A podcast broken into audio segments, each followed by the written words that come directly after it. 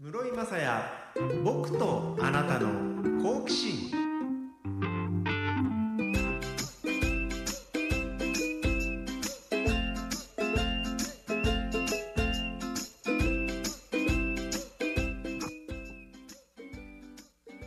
アニワセヨハイサイ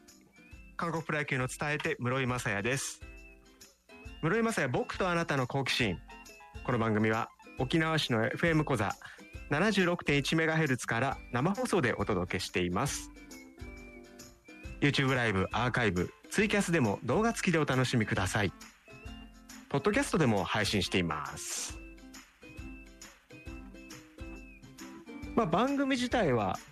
FM 講座から出してるんですけど今日僕は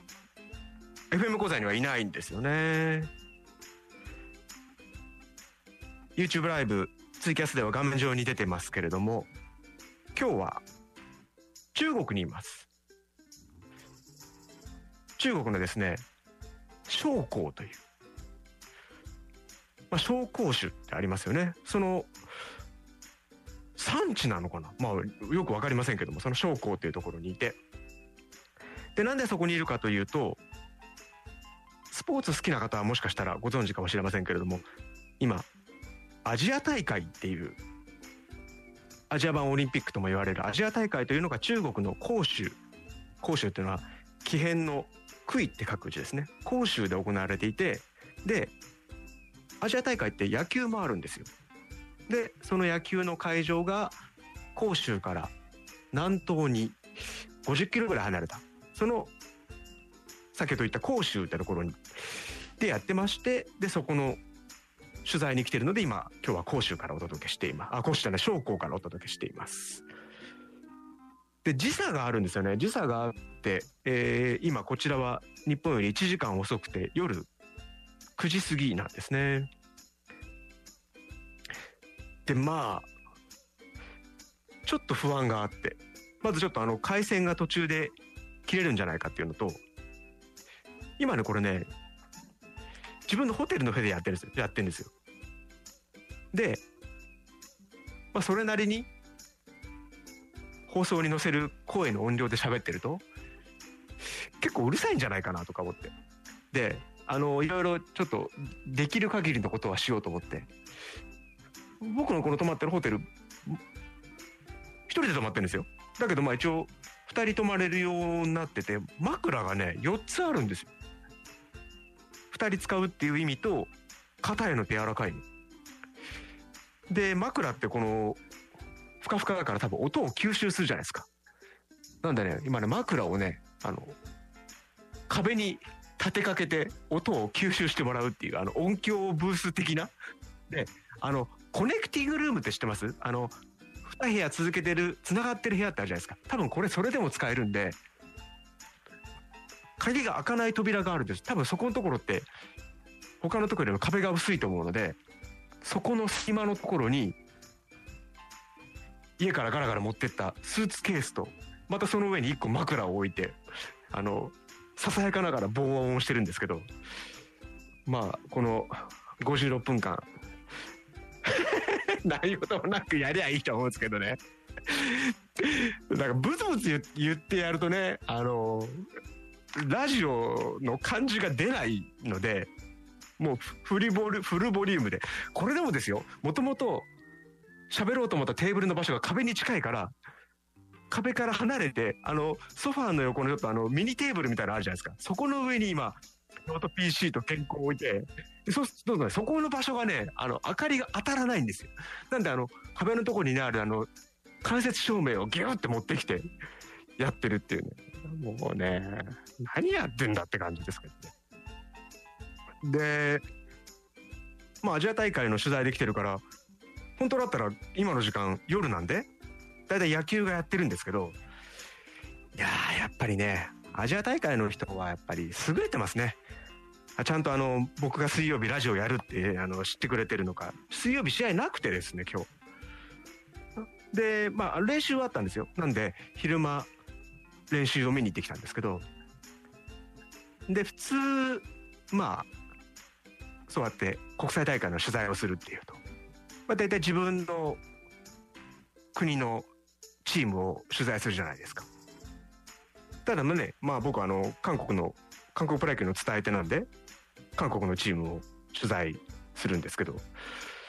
ただね、このアジア大会に関しては、僕あの、日本代表も取材してるんですよ。侍ジャパンオフィシャルサイトっていう、侍ジャパンの各カテゴリー、もうアンダー12からトップチームまでありますけども、それの、社会人代表が出るアジア大会は僕が前回と今回とやっていて、だからね、あの、両方見てんですよ。だから朝、朝とか12時の試合も見るし、6時半の試合も見るし、間に原稿も書くし、日常の業務をやるっていうね。まあ、頑張ってますよ。ね。ツイキャスで、天童さん、おお、野球中国に負けましたね。そうなんですよ。日本昨日、中国に1対0で敗れまして、ね、中国が強くなったというところも言えると思うんですけどね。それから、えー、ツイキャス、ギョンさん、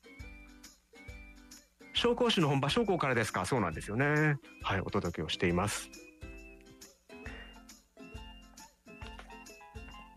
この番組は毎週特に一貫性のないテーマでリスナーからメッセージを募集。あれ？これこの時間に読むんだっけ？まあいいや。えー、そのメッセージをもとに村山さんが好奇心を発動しておしゃべりするトーク番組です。日常のちっちゃな好奇心をみんなで共有。くだらないなと思いながらちょっぴり心が豊かになればとお届けする1時間です。過去の放送は Spotify、Apple Podcast、Amazon Music、Google Podcast でもお聞きになれます。で、まあ中国に来てるんですけど、なんか中国、すごく遠くに来てる感じですけど、改めて世界地図見ると、沖縄と中国、本当近いですね。特にこの僕のいる将校というところは、結構中国大陸の方でも、東側で下の方なので、本当あの、FM 小坂から言ったら、残波岬の方ギューッと見たら多分そっちのまっすぐの方を見たら僕がいるわけですよ。結構ね、あの、自分の国の地図だけ見たら気がつかないですけども、ちょっともうちょっと俯瞰で広げてみたら、結構近いんだなんてね、全然東京なんかよりも近いところからお届けしてるんですけど。で、まあ、僕韓国じゃない、中国は13年ぶりなんですよね。その13年前っていうのも、アジア大会。その時は杭州、杭州といってもあの、広い州と書く。食は杭州にありとかいうような言い方をする杭州のアジア大会以来なんですけど、まあ、言葉がわからないので、極力、なんか不測の事態に対応できるように、できる事前準備はとにかくしていこうと思ってね。結構準備してったんですけどもね。ただまあ、なかなか、それでも現地に行って困る時なんかは、助けてくれるのが、その大会の通訳スタッフさんなんですよね。で僕の場合はまあ、日本語も韓国語もできるんで、すごい、どっちかの通訳さんがいれば助けてもらえって結構ベストな状況で。韓国語のね、通訳のスタッフ、ボランティアなのかな？女の女性は本当にあの、うまくて韓国語が。まあ僕のレベルと多分合うからかもしれませんけども、すごく、あの、起点も聞く人で、タクシーとかすごく捕まえてくれたりとかね、する感じで。で、日本語の通訳できる、日本語喋れる子。まあ彼は男の子で、まあ、あのね、あの別にあの、すごく上手なんですよ。上手なんですけど、なんでしょう、日本語勉強してる人って入り口がアニメからのケースが多いんですよね。だから、なんかあの、会話が、いわゆるビジネス用語じゃなくて、まあビジネス用語外国語で難しいですけども、なんかね、アニメのセリフっぽい喋り方を結構されることが多くて。例えばこう、球場で顔を合わせるじゃないですか。で僕はまあ、一応、ね、ここにいるのは中国なんで、ニーハオって挨拶するじゃないですか。そうすると向こうはちゃんと日本語で返そうとするんですけども、その挨拶の仕方が、はいはいはい、おはようとかって言われるんですよね。なんか、ちょっと一瞬ブカッとかするんですけど、はい、いや、いや、まあ、僕もね、その語学、語学を勉強してる気持ちがわかるので、あ、まあ、うん、はい、おはようみたいな感じ。で、僕はさっき言ったように、日本の韓国も試合も両方見るんで、もう一日中球場にいるんですよ。あのーここまで3試合、3日間試合があって、で、練習日が3日間あるんで、ほぼ1週間ずっとその球場に行ってるんですけども、もう僕だけなんですよ。ずっといるの、一日中。日本の侍ジャパンを取材してる人が今、2人しかいなくて。あの、アジア大会って他の競技もあるんで、野球だけ取材する人っていうのがほとんどいないんですよね。なんで僕ずっといるんで、もうみんなもう顔なじみというか、なんか、ああいつまたいるよみたいな感じで見られてるんですけど、で、その、日本語できる通訳の彼が、僕がずっと仕事してるの見て、君は真面目だねって言って、まあ、俺より30歳ぐらいしただろうがとか思うんですけど、まあまあいいや、ああ、そうですね、とか言って。昨日はね、僕のところにノートを広げて出してきて、で、何かなと思ったら、ここに感謝の言葉を書きなさいって言われて、はあと思って。多分あの、なんでしょう、えっ、ー、と、寄せ書きみたいな感じだと思うんですよね。で、まあ、そこでまあ適当に適当にというか、いつもありがとうございますって書いてもいいんですけども、ノートに手書きって後々残るじゃないですか。ちゃんと書こうと思って。なんか真面目でしょ？だからちょっと、ほら、そんな時間あるのか分かんないですけど、ちょっとちゃんと調べて。でノートだから、も持ってないんで自分でなんか別の紙に書いてセロテープかなんかで後で貼り付けようかなっていうね。あのまた面倒くさいことをねやろうとしてますけどね。本当もうね。で、まあ、事前に結構綿密な準備をしてたんですけどそれがね結構早い段階で崩壊しまして。大体あのメディアの人っていうのは選手村のメディア版メディアビレッジってところに泊まることが多いんですけど僕の場合野球しか見ないんでもう野球場の近くにさえ泊まればいいわけですよ。なんでもう結構調べてねなんか外国人がたくさん泊まるホテルじゃないといろいろ不便だよとかいう情報を聞いたりしてたので球場から近いかつ、えー、外国人対応も慣れている、えー、比較的周りにお店とかもあったらいいなみたいなねホテルを探してここだと思って。で撮ったんです。でまず最初にもう空港からいろいろまあメディアセンターとかやった後にすぐ球場に直行してで試合練習見てよしと思って。1日目やること終わった。さあホテル行こうと思って。そのさっき言った通訳の韓国語できる女性の方にねお願いをしたらもうすごい、あの、ちゃんと教えてくれたんですけども、なんかね、地図上のね、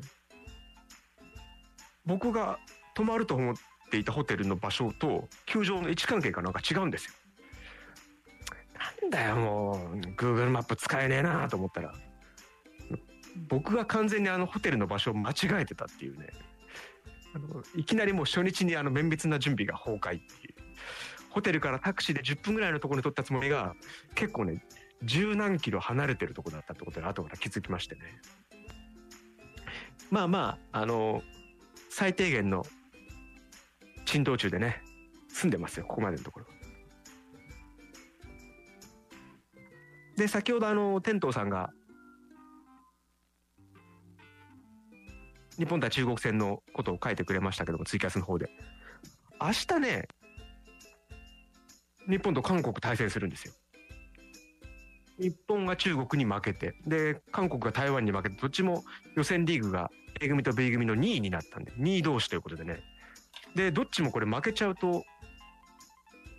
金メダル争いから脱落する可能性が高いって、すごい結構大事なゲームに明日なっちゃったんですよね。追加性テルさんもアジア大会結構見るというふうに書いてくれてますけれども。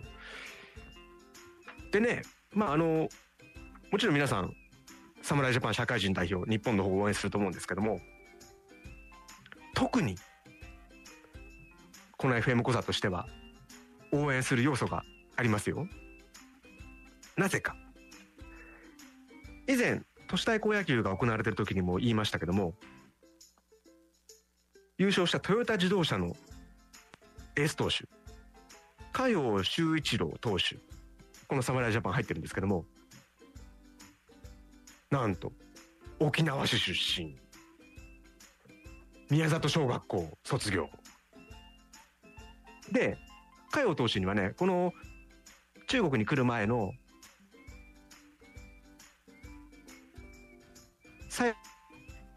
終合宿というのが埼玉県の浦和であったんですね。でそこにちょっと僕も行ってきたんですけどもその時に、まあ、大会前だからちょっと、えー聞きたいことも聞きつつ余談もできるかなと思ってあの実は僕あの毎週コザにラジオの放送で行ってましてつったら多分佳代投手ももう高校からコザを離れてるんでまさかコザっていうワードをそこで聞くと思わなかったらしくてえ沖縄のですか？っていうなんかすごいあの 地元の人が聞く感じじゃない感じ沖縄のですか？ってまず言ってきてああそうですそうです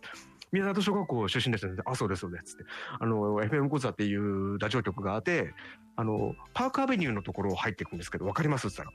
たらパークアベニュー？まあ、あの、中学生までしかいなかったんでね、ピンとこなくかもしれなくて、あの、小屋の交差点の近くなんですって言ったら、ああ、あの、ミュージックタウンの近くですか？とか言って。なんかあの、侍ジャパンのユニフォーム着た人が急にミュージックタウンとかいうなんか単語を言ってんのが、なんか超おかしくて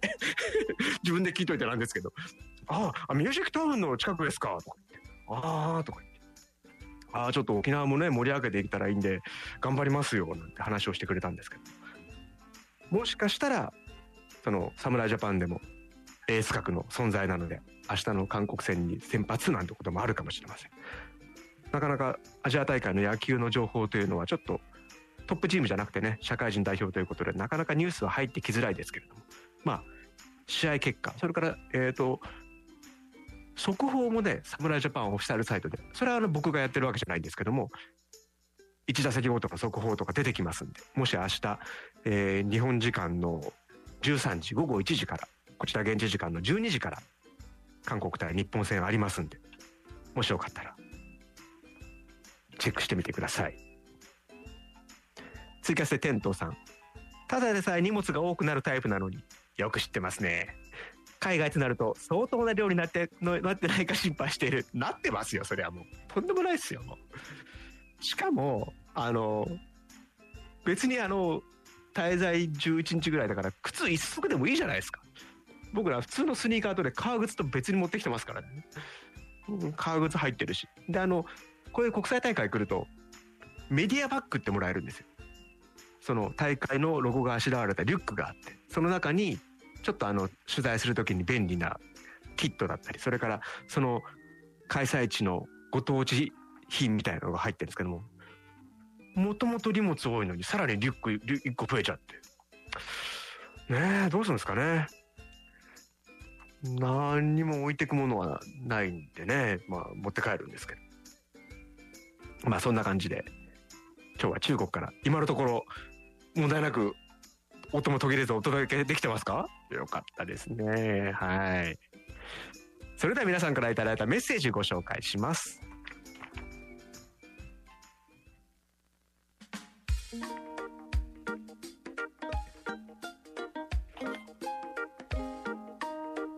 今週のメッセージテーマは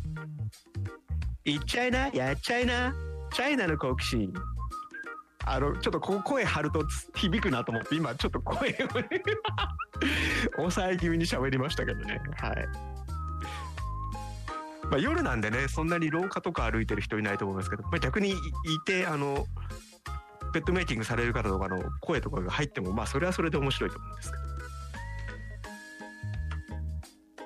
言っちゃいなやっちゃいなチャイナの好奇心いいですね。中国で言うとなんかあのまたなんでしょう。深み違うな。なんだろうな。なんか 酔いますね。明日どっかでちょっと人がいないところ外で言ってみようかな。ラジオネーム外野守備さん。僕はチャイナタウンにも行ったことがありません。なのでいつか行ってみたいと思います。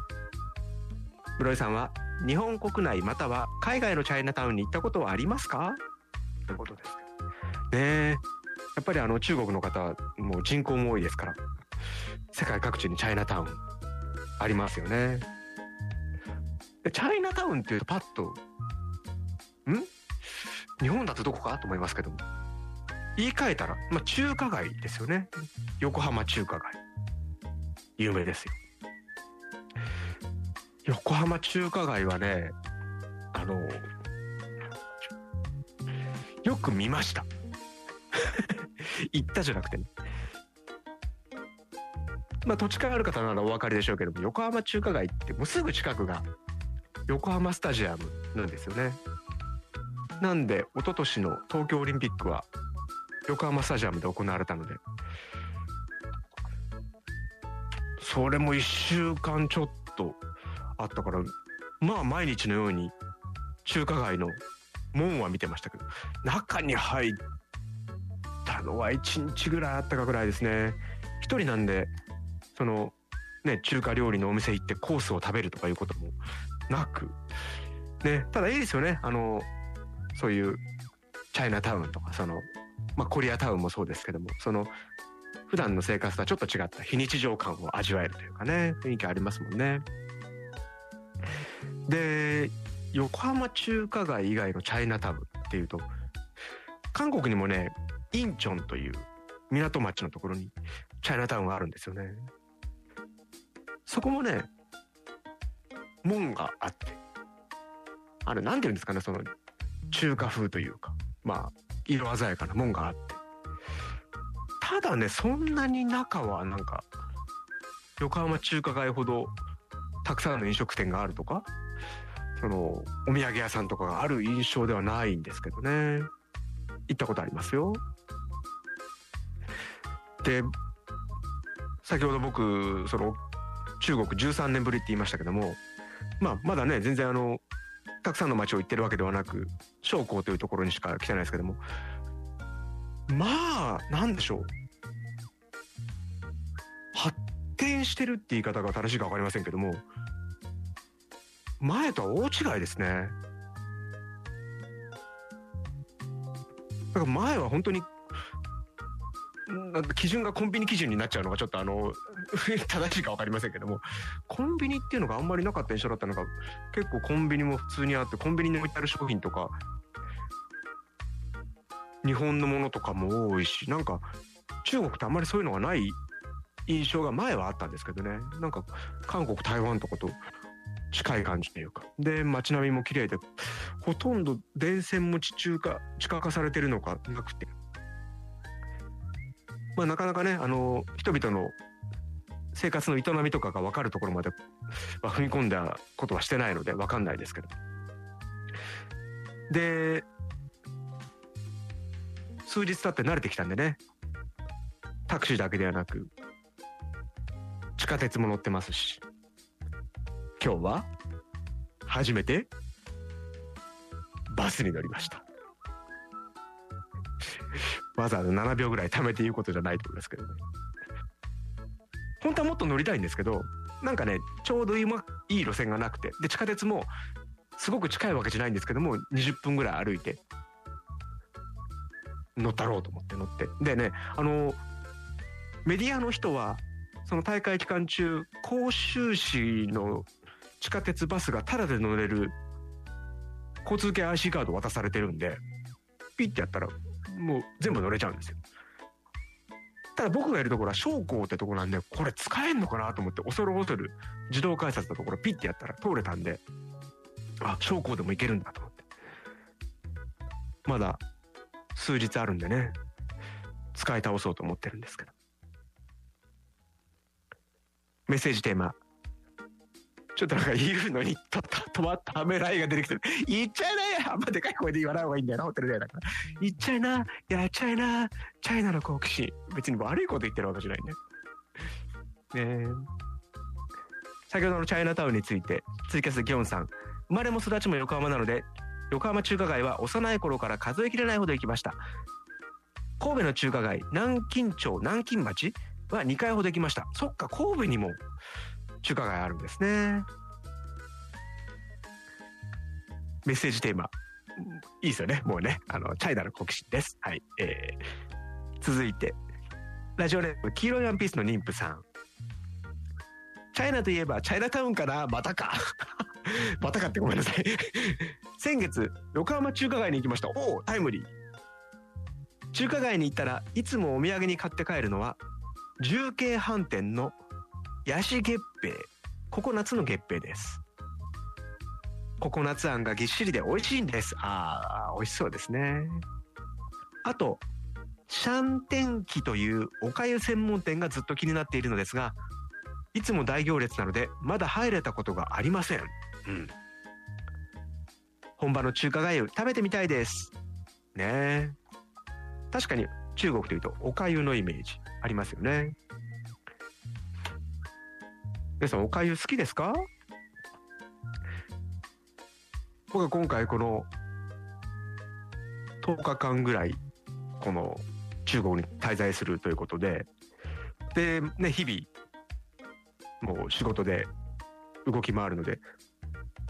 朝ごはんをしっかり食べようとで朝ごはんを食べるために手間も取りたくないんでホテル朝食付きのにしたんですけどホテルの朝ごはんがね美味しいんですよね。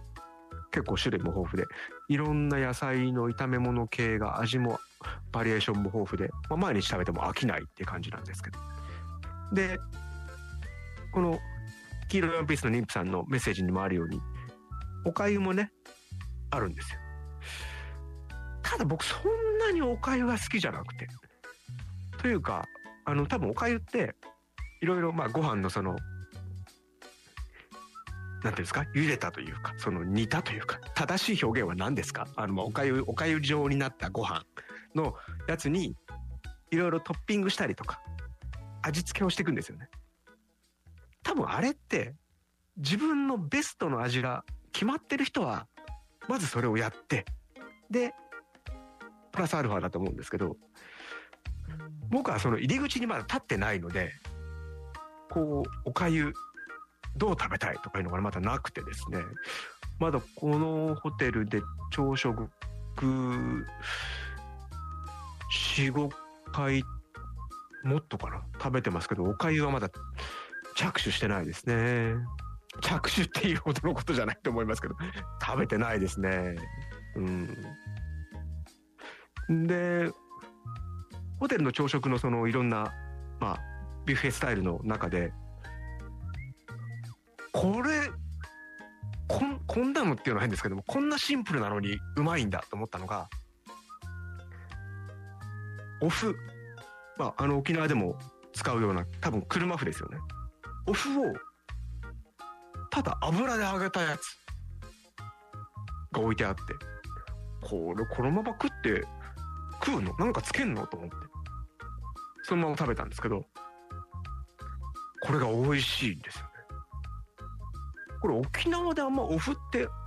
揚げないですよね関さん。お麩揚げます？ね普通はあのねあの風チャンプルーとかチャンプルーその炒め物とかでね使ったりとかですよね。あとは汁物でも使いますか？たまに入れるあまり入れない。まあ炒め物ですよね。これ油で揚げたお麩なんですけどこれなんていうね料理かちょっとご存知の方教えていただきたいんですけど。これがねなんてことないっていうかシンプルなのに美味しくて。毎朝毎朝食べちゃってるんですけど。浦山さん僕とあなたの好奇心。今日は中華人民共和国の将校。将校これ現地読みでなんて言うんだろうな。シャオシンとか多分そんな感じかな。えー広州アジア大会の取材できているのでそのお隣野球競技の会場である将校からリモートでお届けをしています。ツイキャスで天童さん。大学の時第二外国語として中国語を履修してたな。そうですか。ニハオ。あー。ブクチうんシンクラあこれしかわかりません。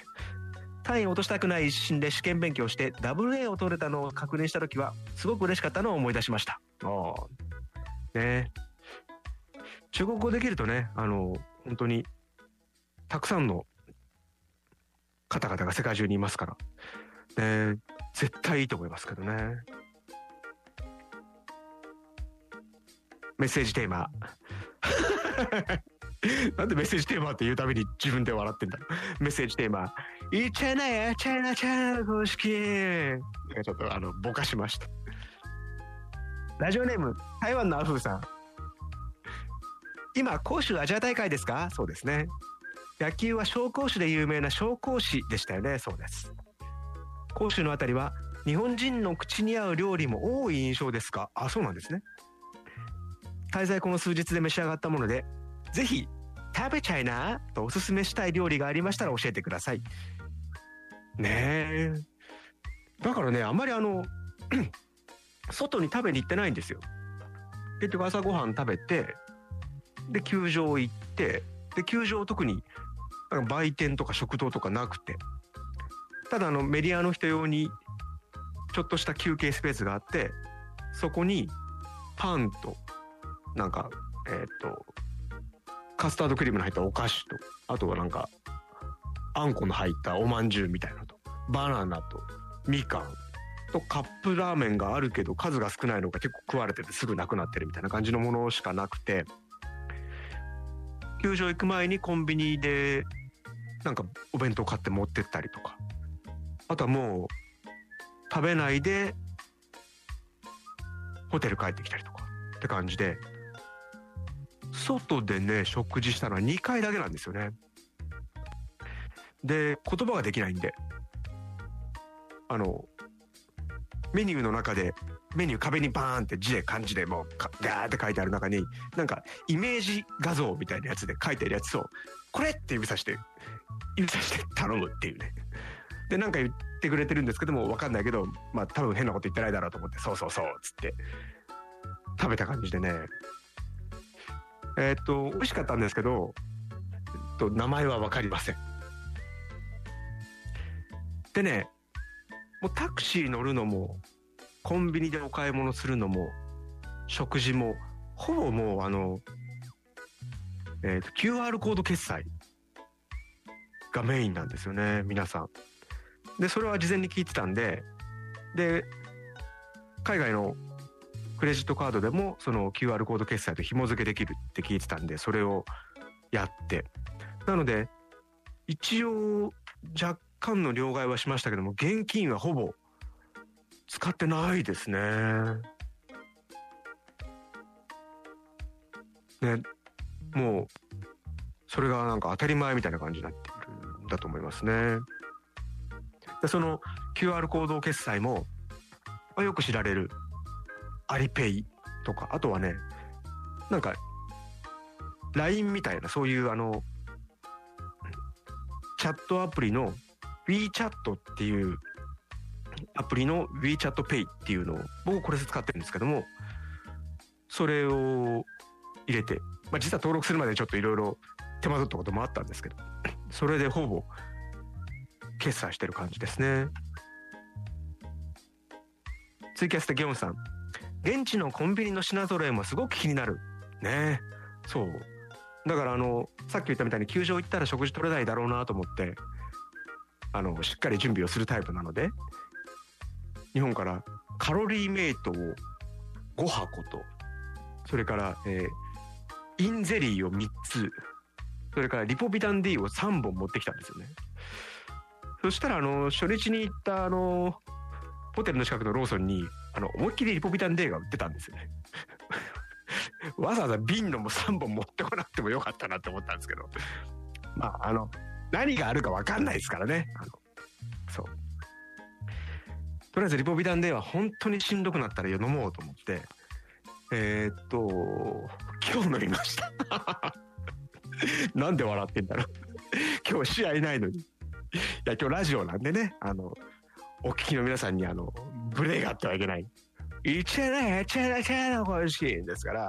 あの、しっかりあの、あの、インゼリーも、えー、今日飲みました。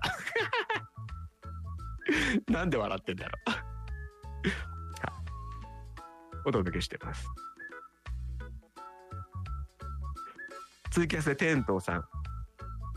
中国路線バスお出かけガイドブックもう絶対無理でしょそんなのも言葉が分かんないし。けどやったらすごいでしょうね。全土でしょ。う ね。まず本でやるって考え方にはならないですよね。絶対アプリでしょうね。ね。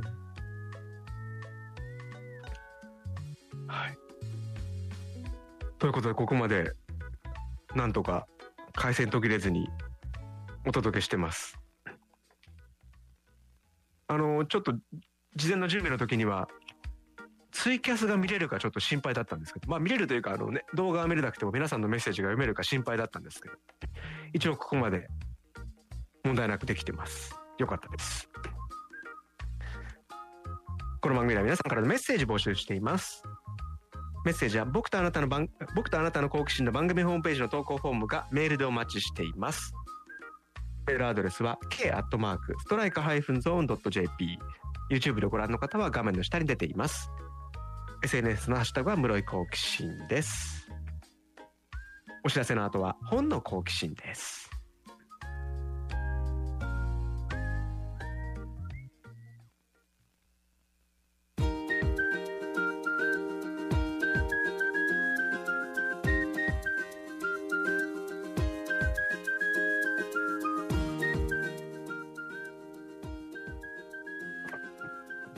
冊の本があなたの好奇心をくすぐります。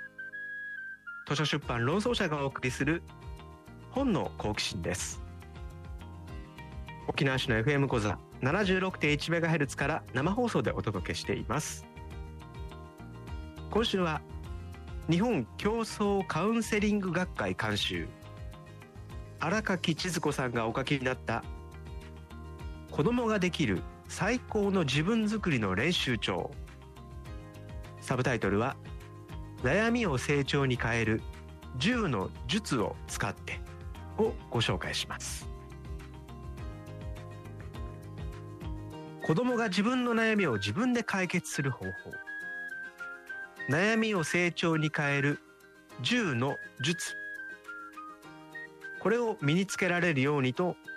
たくさんのイラストを通して分かりやすく紹介している一冊です。例えば悩みの術悩み変身の術では悩みを前向きな考えに切り替えるための方法その術について書いてあります。まあこういった気の持ち方だったり意識改革っていう本はたくさん出ていると思うんですけれどもこの子供ができる最高の自分作りの練習帳この本の中では全編イラストで分かりやすく励まし忍者というキャラクターが出てきましてこのキャラクターたちが楽しく導いてくれるんですね。で、まあ、子供ができる子供ができるようになるっていう本ですけれども読んでいるとですね子供だけではなくて大人大人にも当てはまりそうなそうそうという悩みが載っていてそれを解消するためにこんな風にやってみたらいいんじゃないの？っていう実例がね見やすく分かりやすく順序立てて書いてあるんですね。なので読み進めていくとこう急に何かが解消するということじゃなくて頭の中がねなんか整理されていくというか前向きな気持ちになれて心が穏やかになるそして自分に自信が持てそうな感じになるなという一冊です。先ほど全編イラストで分かりやすく書いてあると言いましたけれどもその合間合間にはですねコラムが載ってまして偉人偉い人たち偉人たちがどのようにして悩みや困難を乗り越えて明るい未来につなげていったのかといったエピソードの数々も紹介されています。この本子供ができる最高の自分づくりの練習帳。この本を手元に置いておくと前向きな気持ちになれて子供や親御さんだけじゃなくて幅広い世代にも活用できそうだなという一冊になっています。日本競争カウンセリング学会監修競争というのは共に作る創造のそうですね。日本競争カウンセリング学会監修。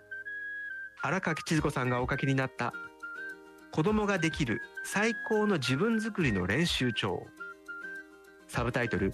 悩みを成長に変える10の術を使って。この本は図書出版論争者の発行で定価2200円で発売中です。書店さんの店頭や Amazon などのネット書店。図書出版論争者のホームページ論争商店からもお求めになれます。今週は子供ができる最高の自分作りの練習帳をご紹介しました。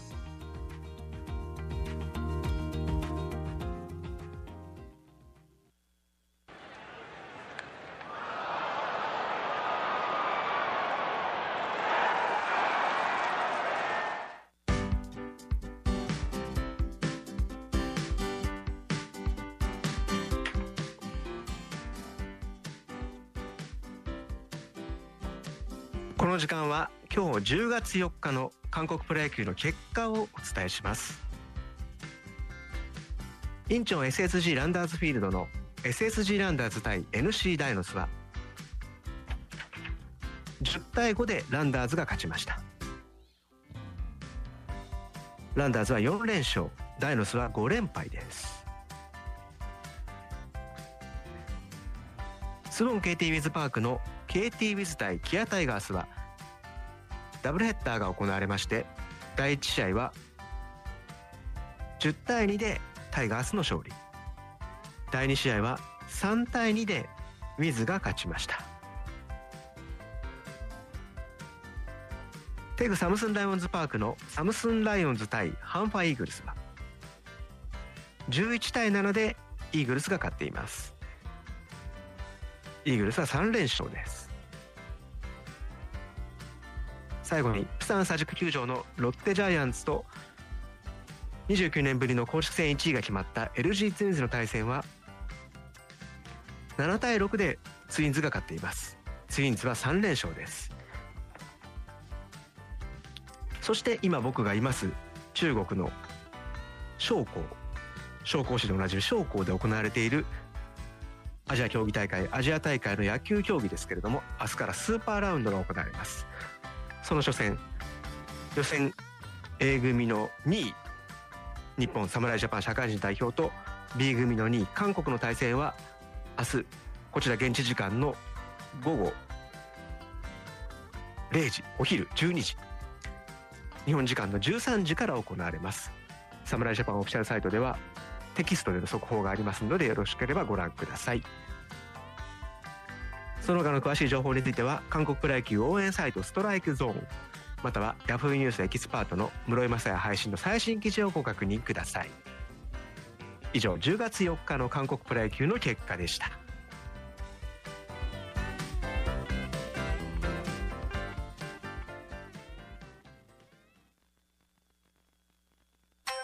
室井雅也僕とあなたの好奇心「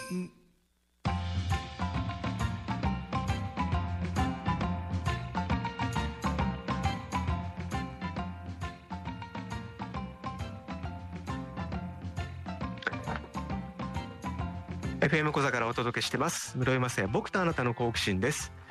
今日は中国の紹興市からお届けしています。中国というと遠い気がしますけれども沖縄市から残波岬の方を見たらちょっと海を離れた離れたところにあるちょっとじゃないと思うけどまああのそんなに遠くないイメージだよっていうところですね。お届けしてます。海鮮だったり、えー、騒音だったりとか気にしてましたけどもなんとかここまで無事にお届けしてまいりました。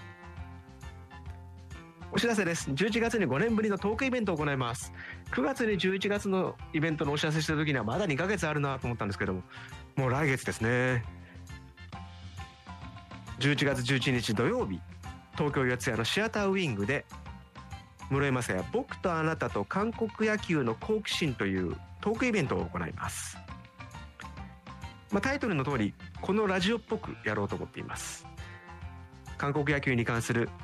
何々の好奇心をめのメッセージをテーマにするトークイベント。だから皆さんからメッセージいただかなきゃいけないんです。はいホームページで募集しています。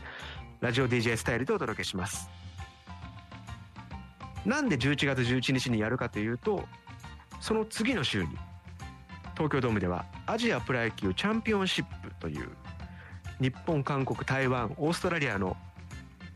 24歳以下を中心としたメンバーが出る大会があるんでその1週間前に見どころも話すためにこの11月11日に行うトークイベントです。でアジアプロ野球チャンピオンシップの指揮を執る侍ジャパンの監督も今日井端弘和さん発表になりましたからね。はい。いよいよこれからメンバーも決まって具体的なところが固まっていくところだと思います。僕のトークイベント11月11日に行う室井雅也僕とあなたと韓国野球の好奇心は現在チケット発売中です。グッズショップストライクゾーンそれから E プラスファミリーマートのマルチコピー機でお求めになお求めになれます。前売り券は2700円高校生以下は1500円とお安くなっています。ご興味ある方は11月11日1が並ぶポッキーの日韓国ではペペロの日ぜひまだわかんないけど予定が空いたら行けそうとかいう方はぜひスケジュール帳にちょっと「む」とかなんか書いといてください。で来週です。メッセージテーマをねあの言い忘れちゃうのであのしっかり今日は忘れないようにしましたけどしますけども。えー、っと実は来週ちょっと番組お休みします。はい。なので次は再来週10月の18日です。メッセージテーマは滝の好奇心です。滝。山水に竜と書く滝。なんで滝にしようと思ったか分かんないですよね。なんかあのホテルの窓の外からおそらくその道路を掃除しているその散水車っていうんですか？水を出しながら走ってる車の音が聞こえてきてその音が滝っぽく聞こえたので混乱しました。来週のメッセージテーマはあ来週はお休みで再来週10月18日のメッセージテーマは滝の好奇心です。今日はあの中国の将校からお届けしているということで先ほど、えー、ツイキャスでギョンさんそれからミキサーやってくださってる正規さんも将校といえば将校酒って話がありましたけども。そう僕もね調べたらこの僕の泊まってるホテルの近くに紹興酒の博物館こっちらは紹興酒のこと黄色い酒ファンジュっていうんですかね。博物館っていうのがあるらしくておおと思って。紹興酒の博物館ってことはもしかしたら最後シーンコーナーとかあるんじゃんとか思って。調べたらなんかあるっぽくて。で取材に来てるんで行く日ないですけどもし行くならば今日まさに水曜日が試合もないしいけんじゃんと思ったんですけどあのがっつり侍ジャパンも韓国も午後に練習をしましてあの午前中はこのラジオの準備をしていて、えー、それから毎週書いてる日刊スポーツの原稿も書いたりして結局今日は商工博物館には行けず、えー、試飲もせず、えー、実は僕昨日あのお誕生日だったんですよ僕。なんであの一人でささやかに祝おうと思って昨日夜一人でコンビニでビールを買ったのも昨日寝ちゃってあの飲めず。あの別に飲まなきゃ飲まないでいいんですけども飲めると思ってるのに飲めないっていうこのちょっとお預けが2日続いてますんでね。今日これ終わった後飲めんのかな？ねえ買った缶ビール置いたま。僕何度もあのホテルで缶ビール買って飲まないままチェックアウトって何度もしたことあるんですよね。今日は飲みたいですね。そう。昨日誕生日だったんですよ。でまあ友達とかね仲いい人はなんかメッセージとか送ってくれたりしてありがたいんですけど。予期せぬところでねお祝いをされまして。そのホテルを出て球場に向かおうと思って道歩いてたら、まあ、さっきも言ったように道のところをこう掃除してる水をまきながら散水洗走車っていうんですかねババーって走ってて。であのそういう車ってなんかゆっくり走るからなんかメロディーを流しながら走ったりしません？なんか。チャララチャララランみたいなやつ。けどねあのその散水清掃車普段からそうなのか知りませんけど僕の前のところ通過するときに流れてた曲がパーパパーパーパーパーパーパパーパーパーパー。あ、まさかあの中国のあの道路を清掃する車に朝あのお誕生日祝ってもらえるとは思わなかったですね。いやいいですよね。それ流れてたら絶対誰か誰かしらその日お誕生日だから。これ日本もやった方がいいですよ。あのそれだけでみんな誰かが幸せになるんだから。ね。おすすめしたいと思います。沖縄市いかがですか？ゴミ収集車とかの音楽をハッピーバースデーにするっていうね。ラジオとかでもありません？今日お誕生日の方おめでとうございます。それではいってらっしゃいとかね。ありますよね。キスツイキャスでテントウさん。誕生日なんだし飲みながらラジオを選べばよかったのに。そんなことはしません。ね。はい。えー、ギョンさん。終わったらコンビニへご遅れ遅ればせながら誕生日おめでとうございます。ありがとうございます。ね。はい。嬉しいもんですよね。おめでとうございますって。そう。あのーその国際大会なんかだと大会期間中に誕生日の選手とかがいたりしてそうすると選手村とかでお祝いをするんですけども実は侍ジャパン社会人代表の中にも期間中にというか、えー、と練習期間中に大会の始まる前ですね誕生日の人がいたんですけどもそのスタッフの人に「お祝いしたんですか?」っつったら「いや実はですね選手村の中であのケーキが注文できるんですけども注文できるのがあの3日前なんですよ」つって「だから間に合わなくてね」なんて言ってまあケーキじゃない形でお祝いをしたらしいんですけどもね大会期間中とかそういった海外で迎えるお誕生日っていうのはね結構後々まで記憶に残るもんですからね。はい。